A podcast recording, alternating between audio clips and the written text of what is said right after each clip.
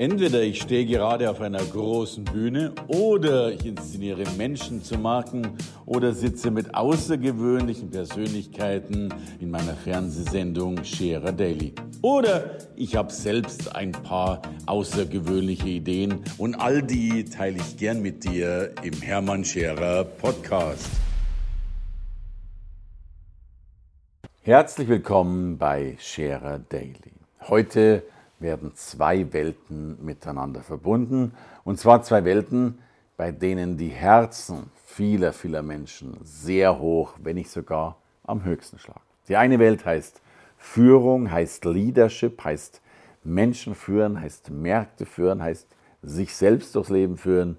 Und die andere Welt heißt Sport. Und ich glaube, es gibt nichts Spannenderes als diese exzellenten Welten, die beide ja einen enormen Anspruch an sich und an den Output haben, zusammenzuführen und sich die Frage stellen, was passiert denn, wenn wir Führungswissen, Leadership und Sports miteinander verbinden. Ein Mann hat sich nicht nur diese Frage gestellt, er beantwortet sie auch und das nicht nur hier auf dem Studiosofa, sondern natürlich bei seinen Seminaren und Veranstaltungen, wenn er mit Sportlern zusammenarbeitet. Ich freue mich, dass er hier ist. Herzlich willkommen, Andreas Clement.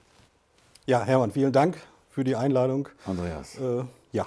Danke dir, dass du da bist. Das ist großartig. Wenn, äh, ich, ich glaube, du, du vereinst ja wirklich etwas, was die Leute enorm interessiert. Jetzt bist du ja schon als, als, ich weiß, als, als hochkarätiger Trainer seit Jahrzehnten schon fast, also so bist du oh, schon, schon lange unterwegs. Jahre ja, also, schon, also unterwegs und, und jetzt verbindest du diese beiden Welten. Erzähl, wie kommt man drauf, Leadership und Sports zu verbinden? Ja, also ich, ich glaube, ähm, äh, häufig, häufig passiert es ja, wenn, wenn, wenn man selber so ein Erlebnis irgendwie hat. Ja. Und äh, vor ganz vielen Jahren hatte ich mal ein, ein Erlebnis. Ich habe einen Freund, der ist äh, Profisportler, der ist Profi-Handballer, ehemaliger Nationalspieler. Und ich habe dort ein Spiel mal äh, von ihm verfolgt. Und äh, das Spiel, so ein Handballspiel läuft 60 Minuten und die Mannschaft, wo mein Kollege gespielt hat, die hat so quasi die ganze Zeit über geführt. Mhm. Und äh, sechs Sekunden vor Schluss mhm. haben die mit einem Tor geführt. Okay. Äh, und wie es dann in sechs Sekunden passiert, dann haben die den Ball verloren. Okay. Der Gegner hat den Ausgleich gemacht, das Spiel ist zu Ende. Und die Mannschaft, die das ganze Spiel über hinten dran lag, haben sich wie Sieger gefühlt. Mhm. Und die Mannschaft, die das Spiel dominiert hat, haben sich wie Verlierer gefühlt. Und ich selber war emotional echt gepackt und ich denke, wie kann das sein? Wie kann man, wie kann man das Spiel in den letzten Sekunden eigentlich so aus der Hand geben? Und habe dann hinterher mit meinem Kollegen gestanden und habe gesagt, Mensch, wie, wie geht das? Äh, ungerecht. Und wie kann die Welt jetzt so sein, dass man dann nach so viel ja. Zeit äh, ja. verliert? Und die Aussage, die er dort getroffen hat, äh, hat es ziemlich gut auf den Punkt gebracht, weil er zu mir gesagt hat, hey, wieso ist es denn ungerecht? Die haben 60 Minuten an sich geglaubt und wir nur 59 Minuten und 54 Sekunden. Wow. Und ich glaube, wenn, wenn wir so über Profisportler reden, dann, dann hat es etwas damit zu tun, dass in puncto Einstellung, in puncto Haltung, in puncto Ziele, Zielefokussierung, Zieleorientierung, ähm, ich glaube, dann können Führungskräfte und müssen Führungskräfte äh, aus dem Profisport eine Menge übertragen und übernehmen. Also das klassische Mindset, ne, ja, wenn ja. man so will. Also das, das, ich habe das auch von einem Musiker auch gehört, der hat gesagt, so eine Generalprobe von einem großen Orchester, da muss halt immer alles exakt passen. Also ein einziger Fehler wäre fast, fast tödlich ja, äh, für die Veranstaltung. Und äh, die Wirtschaft ist eigentlich extrem fehlerhaftig, weil die macht hier mal einen Fehler, da mal einen Fehler und das Leben geht trotzdem weiter. Ja. Also, also äh, ich stelle die These auf, Wirtschaftsleben ist viel einfacher als Sportsleben, weil es dich nicht tötet, und zumindest nicht so schnell. Ich, ich, wenn, wenn, du auch über, wenn du mal überlegst, was Wirtschaftsunternehmen äh, mit dem Profisport ja machen, also eigentlich treten die ja nur immer als, als Sponsor auf, dann hast du hier eine Bandenwerbung, dann hast du da und dann lassen sie sich immer schön filmen. Aber äh, zu überlegen, welche Erfolgsfaktoren haben denn hat denn so ein Profisportler oder ein Profiverein tatsächlich? Mhm. Ähm, das erlebe ich ganz selten. Ja. Welche Erfolgsfaktoren sind es denn? Kann man die grob mal ein paar benennen? Was, ja. was macht denn den, den Profisportler aus im Vergleich zum Profiwirtschafter? Also ich glaube, ähm, zum, zum einen ähm, ist es das Thema Mitarbeiterorientierung. Ja. Und Mitarbeiterorientierung bedeutet für mich äh, Individualität oder das Individuum. Ähm, wir haben eine große Welt, wo viel mit Standardisierung gearbeitet wird. Digitalisierung, das äh, muss ich dir auch nicht erzählen. Ähm, aber ich glaube, je höher der Standardisierungsgrad ist, umso mehr muss ich individueller mit meinen Mitarbeitern umgehen.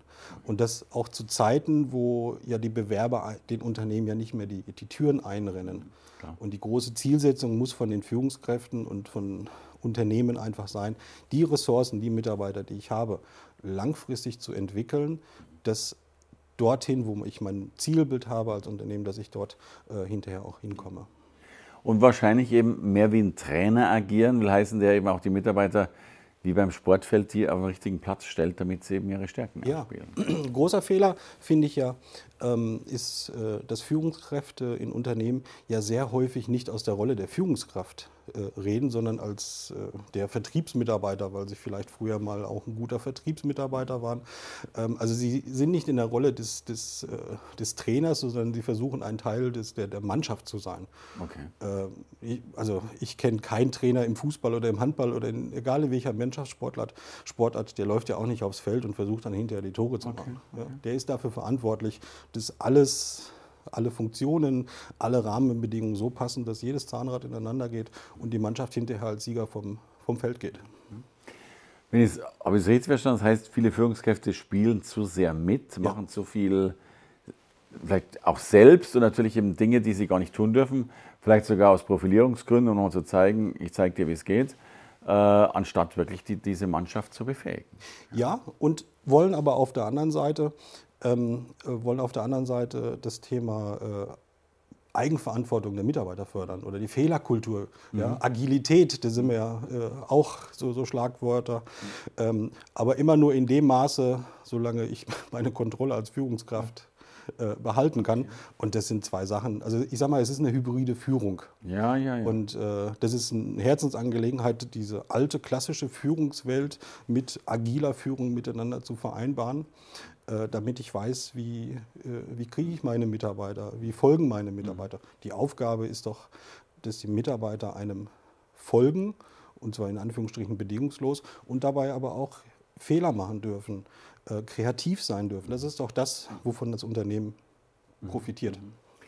Also hart ausgedrückt, viele Führungskräfte halten die Mitarbeiter vielleicht auch nur unbewusst, aber dennoch klein und lassen dieses Potenzial nicht raus, was in ihnen drin steckt.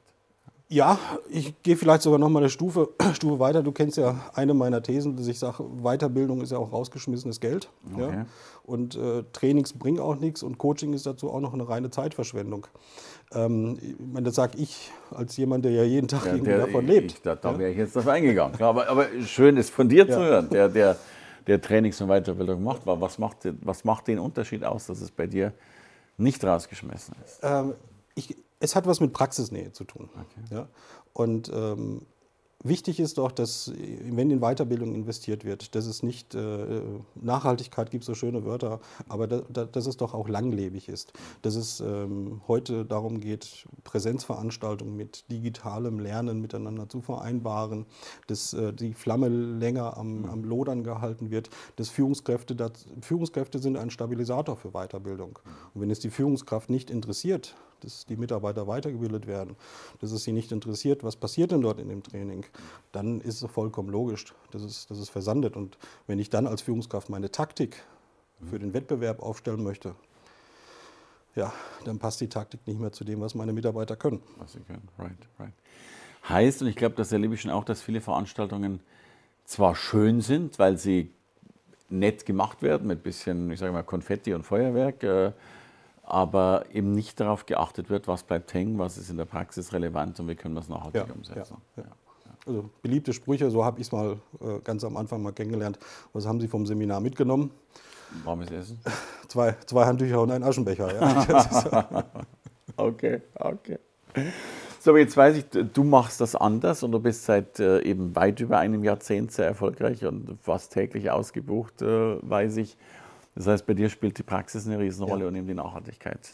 dabei. Ja, also für, gerade für das Thema äh, Leadership meets Sports, ja. Führung und die Sportwelt ja. miteinander zu vereinbaren, habe ich mir halt auch überlegt, ähm, wie kriege ich die beiden Welten miteinander. Mhm.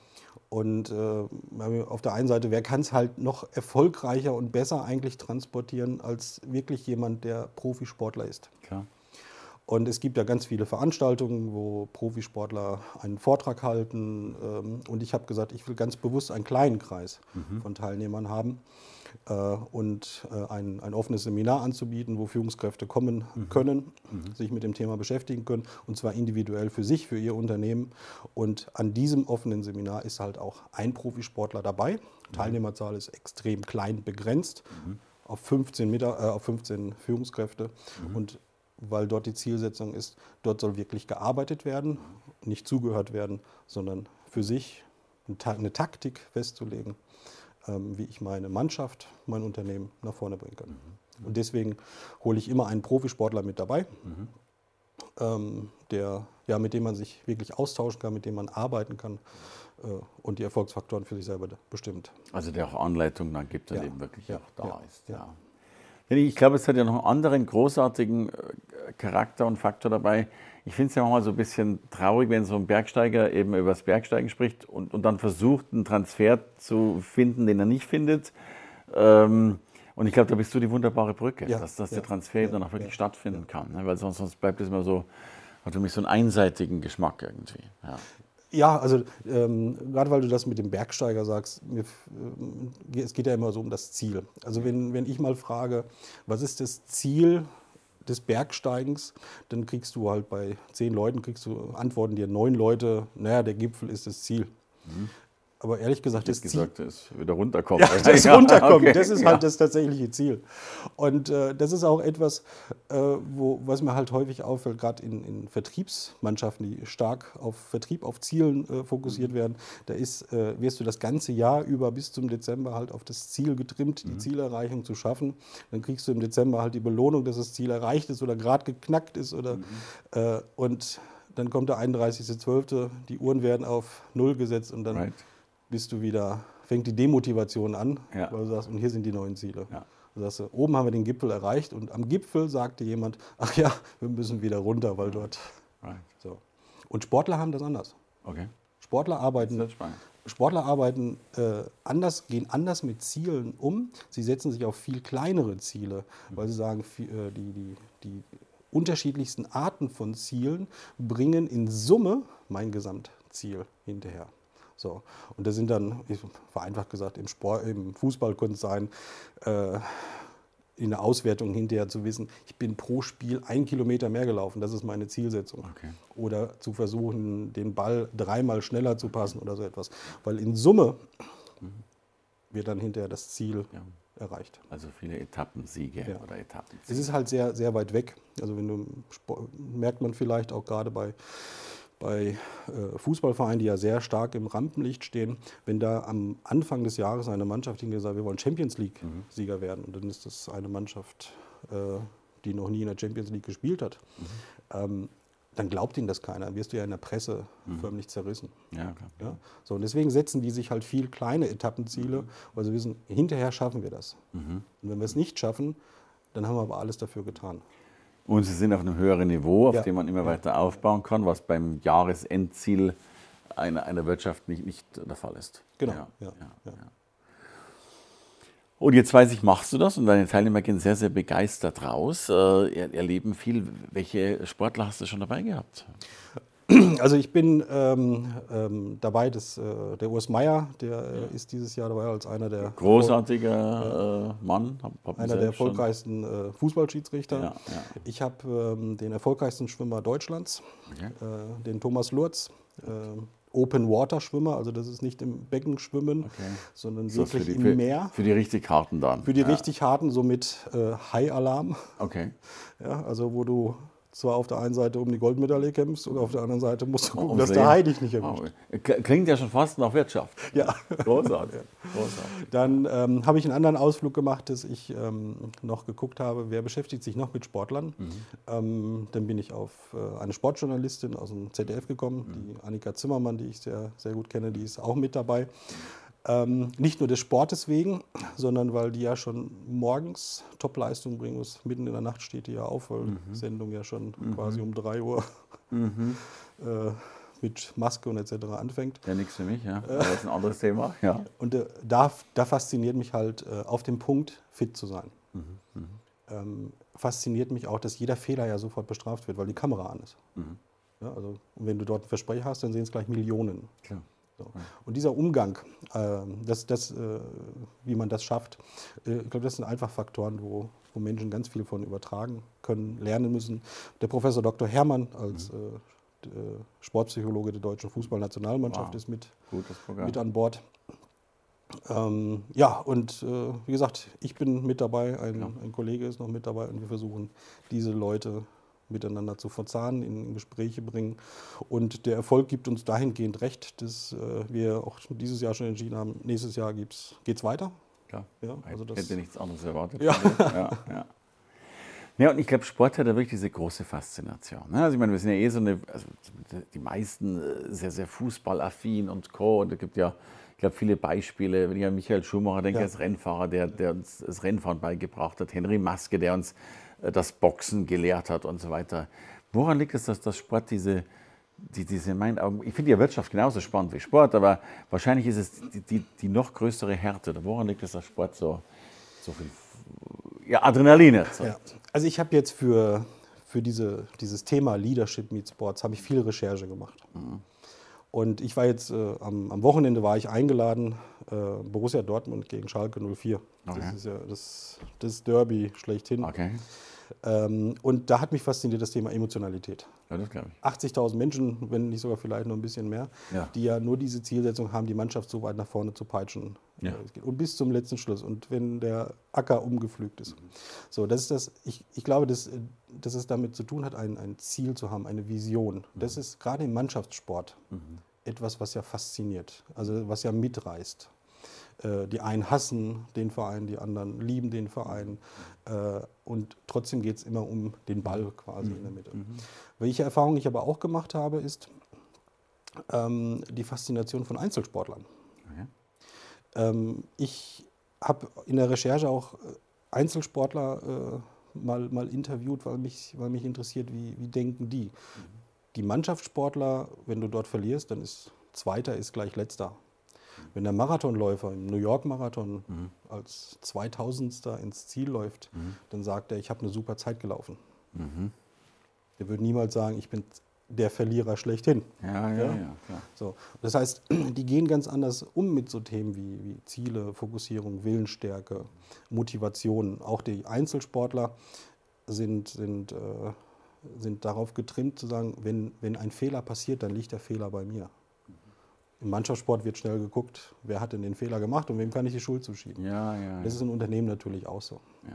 Und daher muss man sich eigentlich immer so die Frage stellen, wenn man in Unternehmen sein, sein Team zusammenstellt, möchte ich eigentlich ganz viele Leute haben, die teamfähig sind? Mhm. Oder sollte ich mal überlegen, dass ich mir mein Team so zusammenstelle, dass es eigentlich eher Einzelkämpfer sind? Das sind ja ganz andere Denkansätze, ja. die, die ja auch unser Gedankenmodell vollkommen verändern. Ich finde das sehr, sehr spannend, weil ich sage immer, Unternehmen sind Glaubensgemeinschaften. Man, man, muss an etwas glauben, an das Produkt, an die Dienstleistung, was auch immer. Und das ist ja beim Sport toll, dass, also, dass da Fans äh, ja, begeistert sind, anfeuern. Äh, Wäre ja mal schön, wenn wir solche Kunden hätten. Ja. Äh, manche Firmen haben es ja, wenn ich so an Apple denke, wo die Leute schon äh, vor der Tür schlafen, um, um dann endlich noch das Produkt in, in Händen zu haben. Also du sorgst ja auch dafür, glaube ich, dass Visionen und, und Zusammenhalt von Unternehmen äh, verstärkt wird. Ja, ähm, vor allem Sinn. Ja. Also die, ich, ich glaube, die, die, eine Hauptaufgabe eines, einer Führungskraft ist es, seinen Mitarbeitern Sinn zu vermitteln. Warum tue ich das? Mhm. Du weißt auch, es gibt ganz viele Studien vom Gallup-Institut, äh, Mitarbeiterunzufriedenheit. Ähm, und wenn, wenn ich wenn ich darüber nachdenke, wenn wir je, jeden Tag daran arbeiten würden, unseren Mitarbeitern zu sagen, welchen Sinn die Tätigkeit, die Aufgabe hat, warum wir das tun, ich glaube, dann, äh, dann wird schon ein stimmigeres Bild. Absolut. Und egal, ob ich Top-Performer habe oder nur Mittelmaß oder Low-Performer, spielt überhaupt keine Rolle. Ich habe die Mannschaft, die ich habe und mit der muss ich umgehen. Also Viktor Frankl sagte, wer Leistung haben will, muss Sinn bieten. Andreas Klemann sagt, wer, wer, Leistung haben will, muss Sinn bieten und wird damit zum Best Player. Lieber Andreas, danke für dieses großartige Gespräch. Ich verstehe, warum du die, die Dinge so wunderbar verbindest. Herzlichen Vielen Dank, Dank, lieber Hermann. Dankeschön. Danke fürs Reinhören in den Podcast. Wenn du mehr von mir wissen willst, komm zu meiner Veranstaltung Hermann Scherer Live. Infos und Sonderkonditionen für dich als Podcast-Hörerin oder Hörer findest du unter www.hermannscherer.com/bonus. Bis bald im nächsten Podcast.